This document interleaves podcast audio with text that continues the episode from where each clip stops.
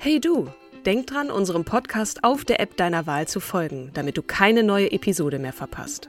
Und wenn du uns noch mehr unterstützen möchtest, schenk uns 5 Sterne auf Apple oder Spotify und lass uns auch noch eine tolle Rezension da. Mit Acast Plus kannst du uns übrigens werbefrei hören und auch 24 Stunden vor dem offiziellen Launch unsere neueste Episode vor allen anderen hören. Mehr Infos in den Show Notes. Ready to pop the question? The jewelers at BlueNile.com have got sparkle down to a science with beautiful lab grown diamonds worthy of your most brilliant moments. Their lab grown diamonds are independently graded and guaranteed identical to natural diamonds, and they're ready to ship to your door. Go to BlueNile.com and use promo code LISTEN to get $50 off your purchase of $500 or more. That's code LISTEN at BlueNile.com for $50 off. BlueNile.com code LISTEN.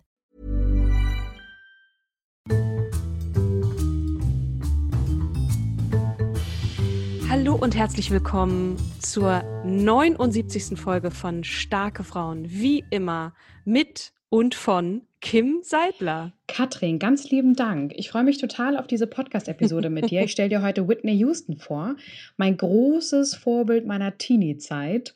Ähm, natürlich sehr negativ gefärbt durch die Drogenskandale mit Bobby Brown, die skandalhafte Ehe, dann der tragische Tod und auch der tragische Tod ihrer Tochter Bobby Christina Brown, die genauso tragisch starb wie die Mutter. Ähm, nichtsdestotrotz wurde sie uns auf Instagram auch vorgestellt und ich würde sie unfassbar gerne jetzt hier als starke Frau präsentieren wollen. Ich finde das richtig, was du sagst und, und auch genauso schade, dass das so in den Vordergrund gerückt ist, diese negativen Sachen, weil jedes Mal, wenn ich einen Song von Whitney Houston höre, habe ich Gänsehaut und diese Stimme, die ist äh, so, so einzigartig. Ne? Es gibt wahnsinnig große Stimmen, auch die wir in diesem Podcast besprochen haben. Maria Callas, Aretha Franklin, äh, Dolly Parton. Ja, absolut. Fangen wir bei der Kindheit von Whitney Houston an. Ja, Whitney Houston ist ähm, 1963 in New Jersey, Newark, geboren.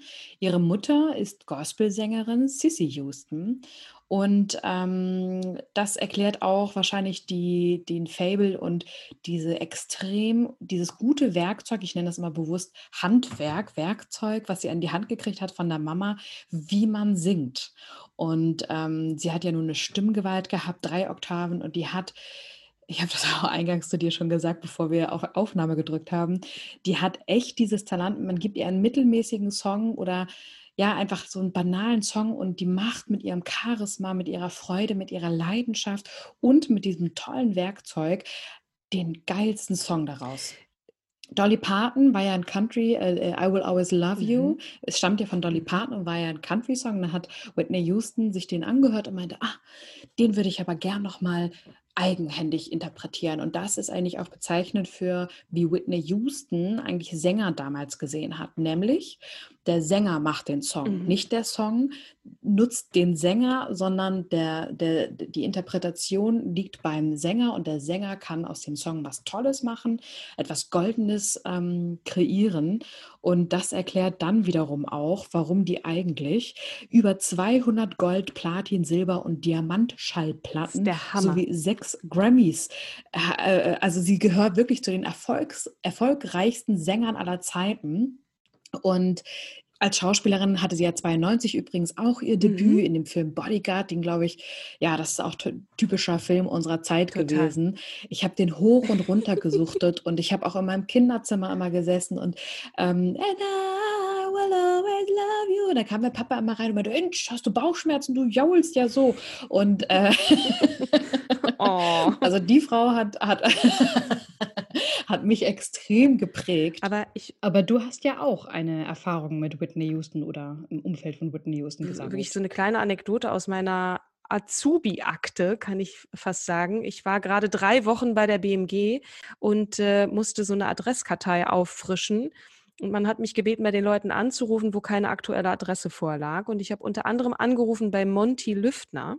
Dann fing er an zu plaudern, Mensch, und was machst du denn da und was ist das für eine Ausbildung? Das ist ja total toll und Mensch, ich wünsche dir alles Gute. Ich lege auf und frage dann den Chef von dem Studio, sag mal, wer, wer war denn das? Der war ja nett, ein netter Typ. Und der sagte dann so, ach, Monty Lüftner kennst du nicht? Also das ist der Gründer von Areola und der Entdecker von Whitney Houston. War zwar nicht der Entdecker so, aber der hat äh, Whitney Houston in Deutschland zumindest den entscheidenden Stups gegeben. Und zwar hat er sie nach München eingeladen und im P1 dann ein großes Fest veranstaltet und Presse eingeladen. Und da war sozusagen der Grundstein gelegt. Und wer sie dann entdeckt hat, das wirst du gleich noch erzählen. Ich will auch nochmal noch mal, ähm, klarstellen, dass sie erstmal selber inspiriert war von, von Kolleginnen wie zum Beispiel auch Aretha Franklin. Ne? Und sie selbst war aber auch Vorbild für so viele andere große Künstlerinnen wie Mariah Carey, Christina Aguilera, Beyoncé. Alle berufen sich ausdrücklich auf sie. Und mhm. ähm, genau, die, Verkörperin, die Verkörperung des Prinzips It's the singer, not the song. Und die Stimme war mhm. ihr Instrument. Sie hat es halt perfekt beherrscht. Sie mhm. hat ja auch, ähm, das ist auch das, was du ja meintest, mit, die hat ähm, in, den, in den Genres so geswitcht innerhalb eines Songs. Mhm. Die Mama ist eine sehr disziplinierte ähm, äh, ja, Gospelleiterin gewesen. Also die Sissy Houston. Whitney mhm. Houston ist das zweite Kind von Sissy Houston und John Russell Houston Jr. Und ihre Mama war auch schon Sängerin bei den Sweet äh, Inspirations, der Begleitgruppe von Elvis Presley und ähm, auch unter anderem bei Jimi Hendrix ähm, engagiert. Und ähm, der Halbbruder Gary Garland stammt aus der ersten Ehe ihrer Mutter mit Freddie Garland und ähm, ihr Bruder Michael ist das erste gemeinsame Kind ihrer Eltern und dementsprechend buntes Potpourri und die Mutter kennt halt schon die Szene und den Drill und die Professionalität. Die hat auch immer gesungen, hat sie beschrieben, die als Whitney, ne, als sie kurz vor der Geburt stand, sagt sie, sie hat, als sie Wehen kam, hat sie gesungen, immer gesungen, gesungen, gesungen. Genau, und die Mutter hat sie sehr stark gedrillt. Es gab später, als Whitney Houston dann Ruhm und Erfolg hatte, sehr viel, naja, Neid, Missgunst ist jetzt vielleicht ein bisschen zu weit interpretiert, aber ähm, die Mutter sagte halt, ja, ähm, sie kopiert mich. So, und ähm, ich bin ähm, eigentlich gilt mir der Ruhm. Später gab es ja auch ein Zerwürfnis, weil Whitney Houston litt konstant an Selbstzweifeln. Mhm. Die Eltern haben sie später dann sogar auch nochmal verklagt, ähm, zwecks Unterhalt und ähm, ja, finanzieller Absicherung, was natürlich dann auch dazu führt, dass man ein bisschen oder dass wir vielleicht ein bisschen nachvollziehen können, dass wenn dein Umfeld dir nicht wohlgesonnen ist, sondern einfach nur auf den Profit aus ist, ist, dir der Halt fehlt. Und den hat sie dann ja später bei Bobby Brown gefunden. Schrägerweise, ausgerechnet bei dem, ne? Da fragt man sich dann schon. Äh, doch, man versteht, hm. also ich verstehe es total, weil sie ist ein Kind aus eher ja nicht den, den hervorragenden Verhältnissen, mhm. äh, sind relativ früh schon, im, also der Bruder hat das irgendwie in der Dokumentation mal so erklärt, dass sie ja eigentlich eh im Ghetto aufgewachsen sind, wo es total normal war, dass man mit zwölf halt irgendwie schon Drogen konsumiert. Whitney Houston wurde relativ früh entdeckt, ich glaube mit 14 sogar schon. Als Model doch erst, ähm, ne? Sie wurde doch erst. Also, erst genau. Mhm. Sie hat erst eine Modelkarriere gestartet, aber eine Schallplattenaufnahme machte Whitney bereits mit 14 nämlich schon, wow. ähm, als sie 1977 1970 für das Lied Life's a Party von Michael Sager Band, von der Michael Sager Band ähm, als Solostimme einsang. Und das, äh, dann war sie 1979 noch im Background von Shaka Khans Lied I'm Every Woman zu hören, ähm, was sie dann selber ja 92 nochmal also als Hit dann machte. Ja. Und Hab, ich habe es voll im Ohr. Recht, also das ist äh, ja genau, genau. Und dann hat sie ähm, ja, als Live-Entertainerin mit ihrer äh, Mutter als Teenager in, bei einer Reihe von Nachtclub-Auftritten ähm, Erfahrung gesammelt. Oh. Und äh, genau, also es ist jetzt nicht so, dass sie da jetzt erstmal nur eine Modelkarriere gemacht hat, sondern die wurde da tatsächlich von ihrer Mutter auch überall mit hingeschliffen, weil sie nun einfach auch sehr zierlich, sehr hübsch war und ähm, sie kann ja auch extrem gut kokettieren. Die Mutter hat sie richtig gedrillt, was die typischen Gesten einer Diva sind. Mhm. Und dann ging es darum zu sagen, okay, wir wollen sie richtig zum Star machen. Sie selber hat sich eher so in der RB-Szene verortet, also Black Music. Ähm, und dann hat ihr ähm, damaliger Manager, also genau, also die Modekarriere, sie wurde von Zeitschriften wie Vogue als erstes schwarze Model auf der Titelseite der Teenager-Zeitschrift Seventeen abgebildet und ähm, Also hat dann wirklich auch eine schöne Frau. Ich kann mich erinnern, also sie, sie selber fand das ja gar nicht so. Das hatte so ihre Mutter beschrieben. Die fand sich Mhm. wirklich gar nicht schön. Und ich find, ich fand sie damals auch so schön. Ich habe ich hab mir auch Poster, Bravo-Poster aufgehängt von ihr so. Mhm. Die war wirklich, ähm, ja, Also äh, auf Titelseiten äh, weltweit führender Mode- und Musikmagazine, ne? ja. von Rolling Stones über Harper's Bazaar. Und ähm, dann hat sie mit Clive Davis, ähm, Arista Records, den ersten Plattenvertrag 1983 dann unterschrieben. Da war sie, Moment, was, 83, da war sie 20, ne? Wirklich ganz, ganz Ganz jung. jung, ja. Und der Clive Davis hatte auch mal gesagt, wir wollen sie ganz groß rausbringen, aber es muss so funktionieren, dass sie White Music singt, also Pop mit Mhm. anderen Worten. Das war das für die Mhm. Weißen im kolonialistischen Sinne. Das hat ziemlich gut funktioniert, diese Schablone über sie zu stülpen, also zumindest in der Außenwahrnehmung. Er hat sie weltweit bekannt gemacht, ne, mit seinen ganzen Vernetzungen. Und natürlich MTV war die erste TV-Plattform, um Künstler, also Musikkünstler, zu Mhm. präsentieren und zu positionieren. Und dadurch kam diese Internationalität.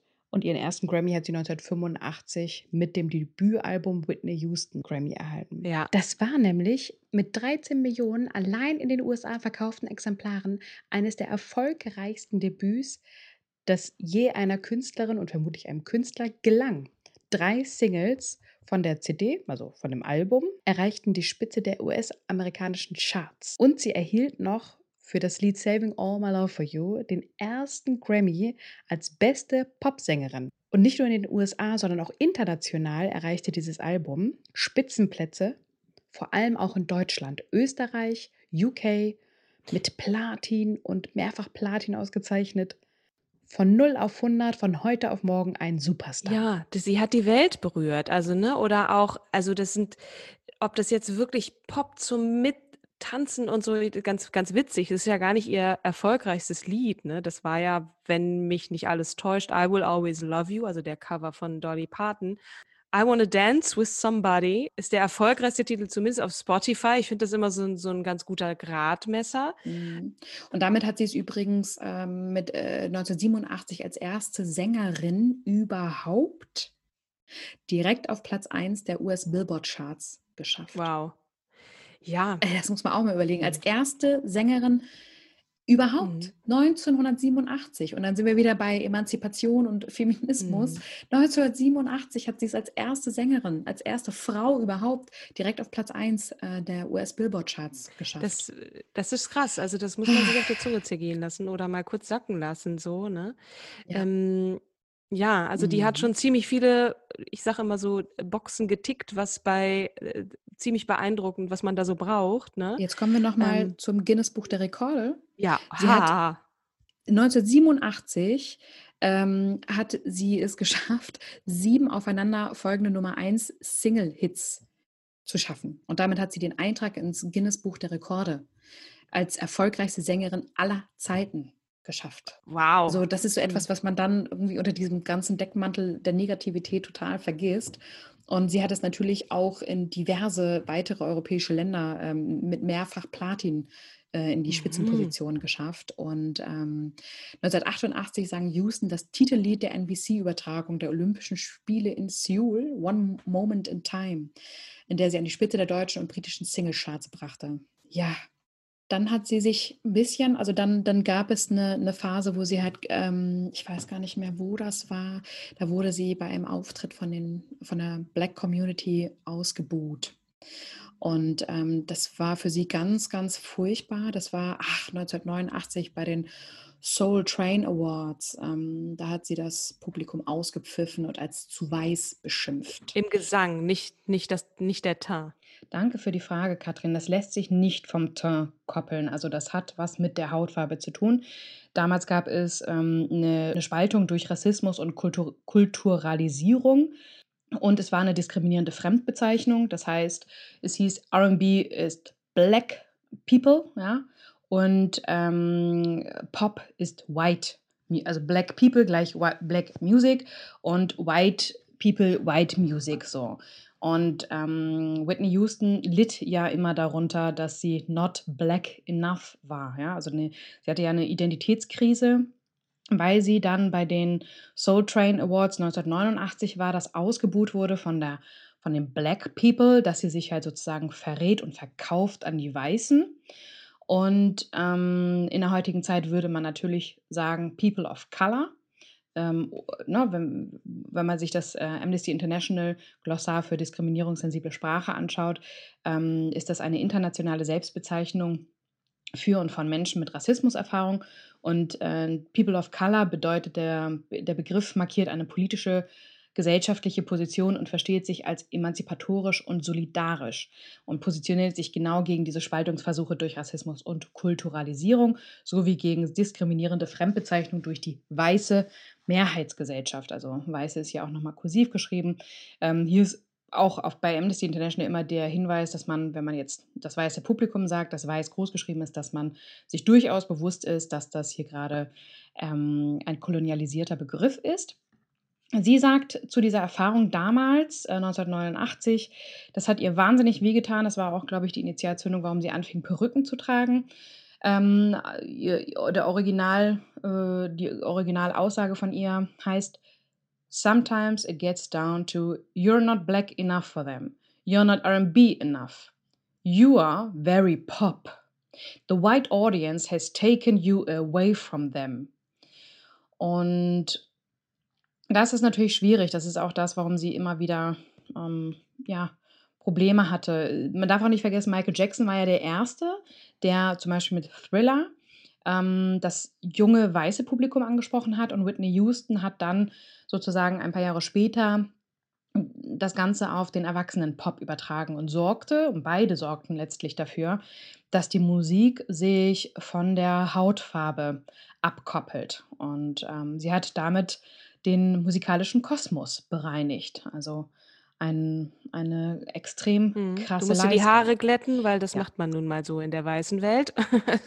ist jetzt nicht ganz vergleichbar, aber man will sich anpassen an eine weiße Welt und da kam das Buhen wahrscheinlich dann auch her. Ja, genau, weil sie, weil sie einfach ihre eigene Community und ihre eigene Identität verraten hat. Mhm. Und das ist ja genau das, da war, da war sie genau, das war der Punkt, den sie immer hatte, dass sie gesagt hat, aber ich will doch eigentlich meine Musik singen. Mhm. Ich will mhm. das singen, wo mein Herz eigentlich dran hängt. Und ähm, dann hat sie angefangen, Masken, äh, also Perücken zu tragen als Maske. Das war mhm. sozusagen, mhm. wie andere dann halt ihre Sonnenbrille als Schutz tragen, hat sie dann angefangen, Perücken zu tragen. Also es gibt fast niemand, der ihr echtes Haar kennt oder mhm. kannte. Hat sie denn wirklich das so, sie hat sich gewehrt dagegen, sie wollte das nicht singen, sie wollte wieder zurück zum Gospel oder RB singen oder was? Naja, also durch dieses Ausbuhen hat sie dann gesagt, so, und jetzt will ich RB und ähm, Funk machen. Ja, mhm. also, weil man, sie wollte, sie wollte einfach ihre Musik machen und man hat ihr ja dann dieses Narrativ von der schwarzen Popprinzessin aufgesetzt. Mhm. Ja, damit die weißen Jungs, so wie Kevin Costner, sie lieben, ja, wie im Bodyguard. Und Bodyguard, by the way, ist ja 1992 mhm. ihr filmischer Durchbruch gewesen. Das war ihr Leinwanddebüt und ähm, sie hat zum dazugehörigen Soundtrack sechs Lieder beigesteuert, unter anderem natürlich auch die Single-Auskopplung I Will Always Love You, eine Coverversion des Liedes von Dolly Parton aus dem Jahr 1974, was übrigens 14 Wochen an der Spitze der US-amerikanischen Charts mhm. blieb. Der Soundtrack und, ähm, oder das ähm, Lied? Da, das, das, wundert mich fast, weil ich hätte Lied. jetzt gedacht, das ist, das ist noch länger auf äh, Platz 1 geblieben. Aber äh, in den Top 100 ist es, glaube ich, ja, aber sehr, 14 Wochen ist ja, schon. Das stimmt das stimmt. Genau. Ja, und äh, übrigens The Bodyguard, also das, das ähm, Musikalbum, ist mit über 17 Millionen verkauften Einheiten der mit Abstand erfolgreichste Soundtrack in den USA und auch eines der erfolgreichsten mhm. Alben einer Sängerin. Auf jeden Fall hat sie dann nochmal ähm, einen weiteren Film gemacht. Aha, Waiting to Exhale war das und dann später 96 nochmal der dritte Film Rendezvous mit einem Engel. Und in Cinderella hat sie mitgespielt, sehe ich gerade. Rogers and äh, Hammerstein, das ist so ein Musical gewesen. 97. Und 98 erschien dann das vierte Studioalbum My Love is Your Love. Also die hat echt, ich glaube, irgendwie permanent nur gerockt und gearbeitet. Und in der Dokumentation, die auf Netflix erschienen ist, ähm, erinnere ich noch den Bodyguard. Ich fand, der war sehr wirkte fürsorglich ähm, in diesem Interview. Mhm. Man weiß natürlich nicht, wie es dann zu den damaligen Verhältnissen war. Und der hatte ja auch gesagt, Alter, das ist, der, die, die, die ist ein Bodybuilder, ja, also die, die Mhm. jeden Abend stemmt die mit ihrer Stimme und ihrer Power und ihrem Körper. Das ist wie ein Marathon. Und ähm, Mhm. die Eltern waren nur am Profit orientiert, so seine Aussage. Und ähm, was auch spannend war, ist, ähm, dass er auch gesagt hat, ähm, ja, für, für die Tournee von Whitney hat jeder im Genitalbereich irgendwelche Drogen versteckt, damit Whitney bei Laune gehalten wird. Ähm, und ähm, er hat das halt, er sagte halt, da, das waren so viele Drogen, eigentlich hätte die schon viel früher sterben müssen. Und er hat es dann auch ans Management geschrieben und daraufhin wurde er gekündigt. So, das sind halt so die glorreichen 90er Jahre gewesen, äh, Drogen und, und ähm, wer irgendwie cool sein wollte ähm, und irgendwie auch diesem Druck standhält, der hat irgendwas konsumiert. Ich muss auch immer an das Posting von Jennifer Lopez äh, denken auf Instagram, die dann irgendwann mal so ein Posting gemacht hatte, ey, ich mache diesen Scheiß hier total ohne Drogen und Alkohol, kriege dafür mal irgendwie Anerkennung. Ähm, und auch, wir hatten ja bei der letzten Folge Monica Lewinsky ähm, vorgestellt und hier kann man noch eine Parallelität ziehen, weil Whitney, weil Whitney Houstons Tod auch ein Präzedenzfall in der Größenordnung war, ähm, der viele zum Nachdenken angeregt hat. Auch, dass ein Management nicht mehr der Blutsauger ist, ja, wie er auch jetzt irgendwie bei äh, Mhm. Whitney Houston ja präsentiert wird, sondern dass es darum geht, einen Künstler gut ähm, auch psychologisch abzuholen.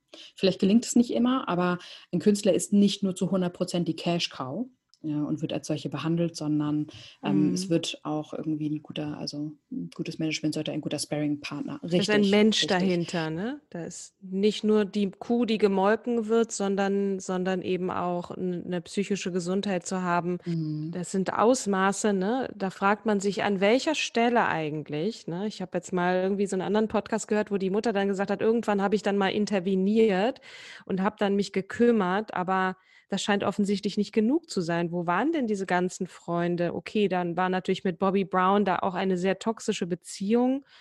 Übrigens, die Tochter lebt ja auch Ja. nicht mehr. Das hatte ich irgendwie total verdrängt. Nein, die hat, die hat 2015 Selbstmord gemacht. Genauso übrigens, wie ihre Mutter gestorben ist.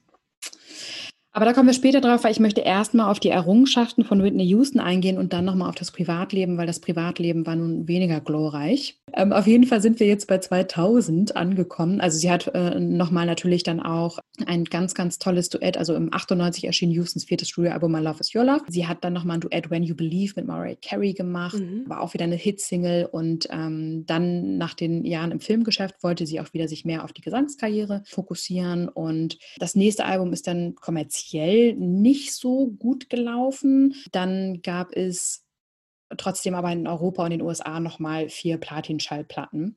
Das Titellied war als Single im Frühjahr 99 zu einem der größten Erfolge, hatte sich dann nochmal entwickelt. Also in Europa und den USA hat es ähm, jeweils mit vier Platin-Schallplatten wurde es ausgezeichnet. Also da hatte sie dann zumindest, das Album ist nicht so gut angekommen, aber das äh, Titellied. Dann haben wir die Grammy-Verleihung 2000. Da erhielt sie für das Lied It's Not Right, But It's Okay ihren sechsten Grammy. Diesmal für die beste RB-Gesangsdarbietung einer Frau.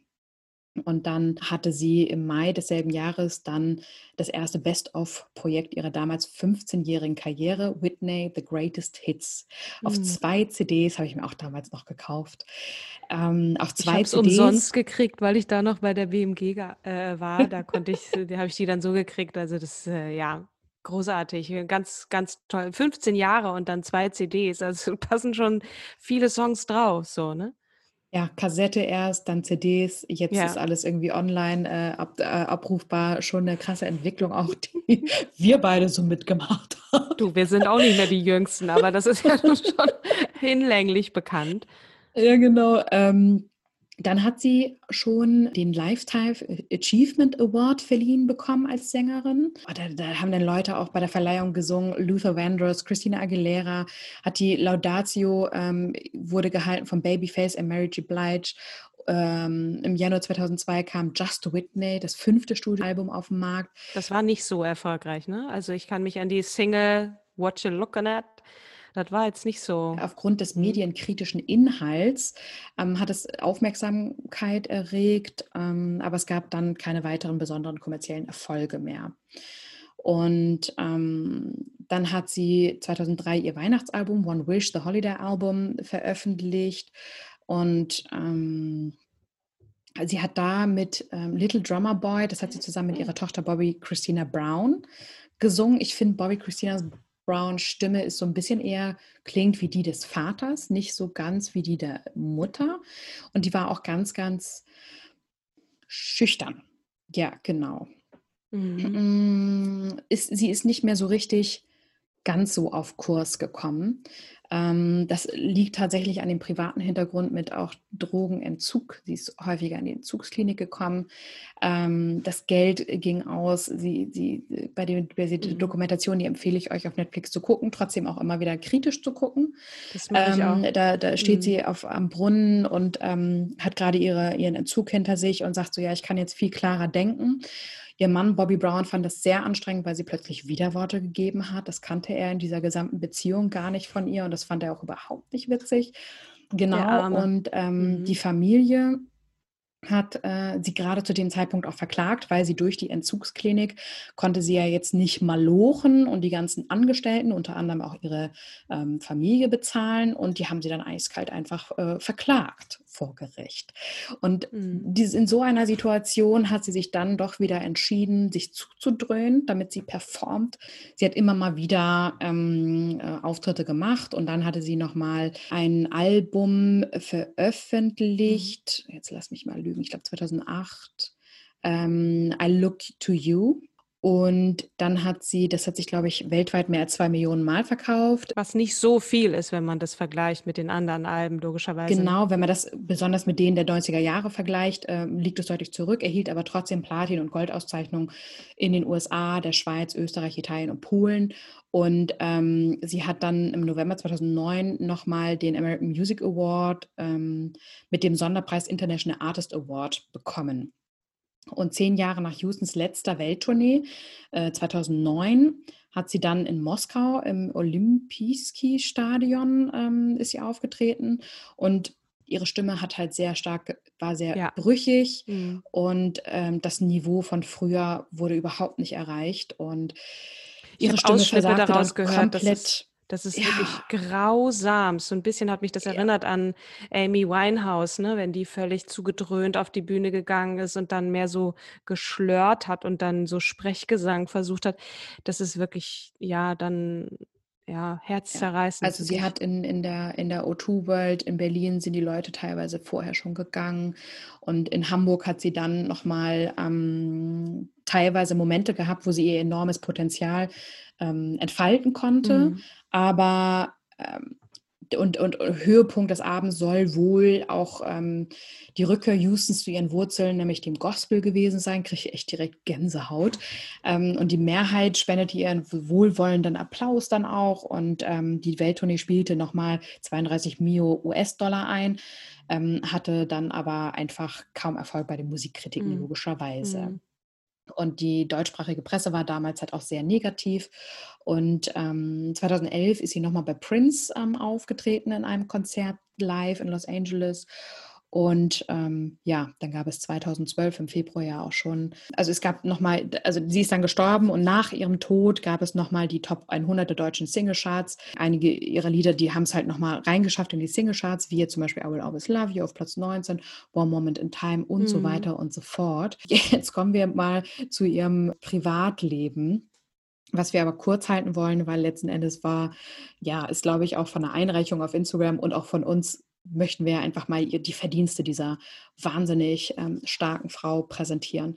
Also einmal ihr. Hätten wir vielleicht am Anfang abfrühstücken können, damit wir positiv enden mit ihren Errungenschaften, aber ähm, dadurch, dass wir es ja kurz halten, ist genau. es ja. Genau. Es muss auch gesagt werden, weil es ja auch zu ihr dazugehört. Ne? Sie hat eine Beziehung zu Robin Crawford. Das ist die Frau, von der ich kurz ähm, erwähnt, also erzählt hatte. Das war wohl angeblich hatte sie die Beziehung von 80 bis 92. Dann hat sie 92 ähm, den R&B-Sänger Bobby Brown geheiratet. Äh, mit der sie, mit dem sie die Tochter ähm, Bobby Christina bekommen hat. Und dann hat 2006, ähm, immerhin nach 14 Jahren, Houstons Anwältin einen Antrag auf Ehescheidung eingereicht. Und 2007 wurde die Scheidung dann auch rechtskräftig und äh, sie bekam dann für die Tochter das alleinige Sorgerecht. Ende der 90er Jahre heißt es, angeblich sei es aber auch schon früher gewesen, ähm, litt sie unter verschiedenen Formen von Drogenabhängigkeit, hat dann in den 2000ern mehrere Entziehungskuren ähm, durchgezogen und ähm, ja, neun, Jahr, äh, neun Monate nach dem letzten Entzug ähm, ist sie wieder rückfällig geworden und ist dann zugedröhnt in der Badewanne mhm. ertrunken. Das war ähm, im Alter von 48 Jahren, 2012. Am Vorabend der Grammy-Verleihung, ne, was das Ganze auch ein bisschen Stimmt. Ähm, Stimmt. überschattet hat. So, und da sollte eigentlich auch, ich, also die, ich habe noch in den Ohren, wie die Mutter dann sagte, ja, äh, sie rief dann an und sagte, ich, ich komme dich besuchen.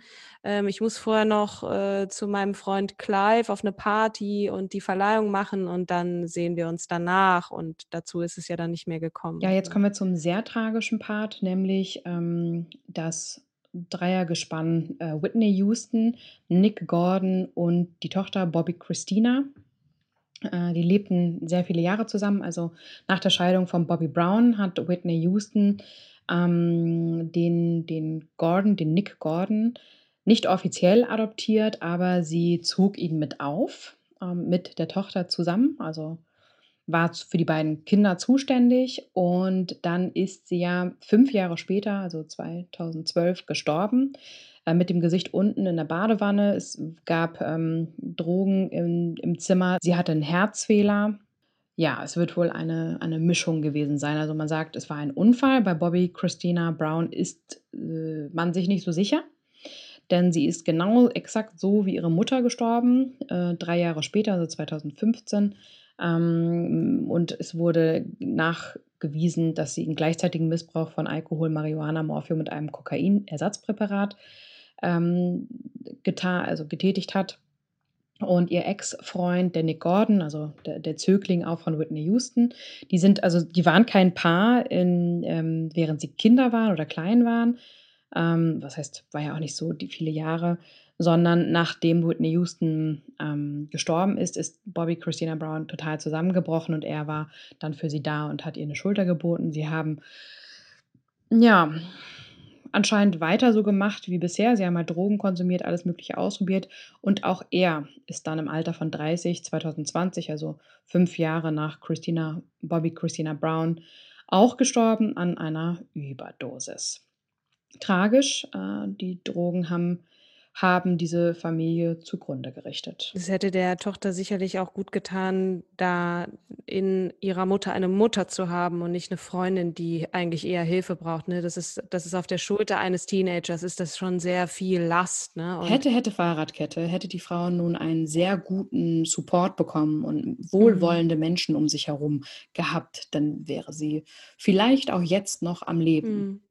Was bleibt, ne, das klingt jetzt sehr ach, so pathetisch, ist natürlich die Musik. Und ich habe gestern noch, weil ich wusste, dass es heute ja um sie geht, in, ein paar Sachen mhm. reingehört. Und das ist wirklich, wenn man mit dem Kopfhörer hört, ne, und dann so denkt, sie steht jetzt hinter einem, man, man, also das ist wirklich, das geht durch Mark und Bein und wenn ihr, oder man hat einfach Lust zu tanzen, äh, dann dann da, da, ist irgendwie alles dabei, ne? Fürs Schmachten, fürs Tanzen. Ja, eine wahnsinnig beeindruckende Frau, was sie einmal auch für Vernetzung zwischen Black and White, also dass es geschafft hat, eine schwarze, die großartigste Stimme, äh, schwarze jetzt wieder groß geschrieben, ähm, die großartigste Stimme aller Zeiten zu sein, die Pop gesungen hat, also White Music, ähm, die aber dann letzten Endes sich so aufgeben musste, ähm, dass sie sich selbst verloren hat. Mhm. Ich möchte so gerne mit einem Text von 2017 äh, schließen, der von Philipp Holstein kommt. Ein Autor eines Artikels, den ich äh, gefunden habe, der sich total über diese Dokumentation aufgeregt hat, weil er sagt so, Alter, ähm, diese Frau war der absolute Knaller und auch noch mal ein bisschen reüssiert, wer sie eigentlich ist und warum die Dinge manchmal so gelaufen sind. Aber er sagt am Ende, Jedenfalls, Doppelpunkt. Was den Menschen Whitney Houston so traurig gemacht hat, ist von uns Musikhörern nicht zu ergründen. Wir sollten nicht länger über das reden, was sein könnte, sondern über das, was da ist. So eine Stimme, so ein Talent. Ihre Lieder bleiben in der Welt, zum Glück. Lachen, Wolke 7 und noch einmal. I will always love you. Mehr ist dem nichts hinzuzufügen. Ich finde, er bringt es total auf den Punkt. Ne? Und du hast es ja auch schon so, du hast es ja auch schon so eingeleitet und das finde ich auch ganz toll und wichtig. Wir ergötzen uns dann manchmal am Leid der anderen. Ne?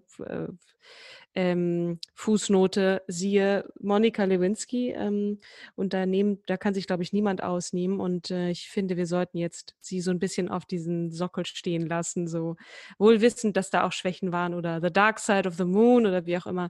Aber ja, jetzt kommen wir mal ein bisschen genau. wieder zu den genau. unbekannteren Frauen und darauf freue ich mich schon sehr. Lieben Dank dir und euch da draußen fürs Zuhören und bis zum nächsten ja, Mal. Ne? Wir sagen dann mal Tschüss. bis zum nächsten Mal. Tschüss.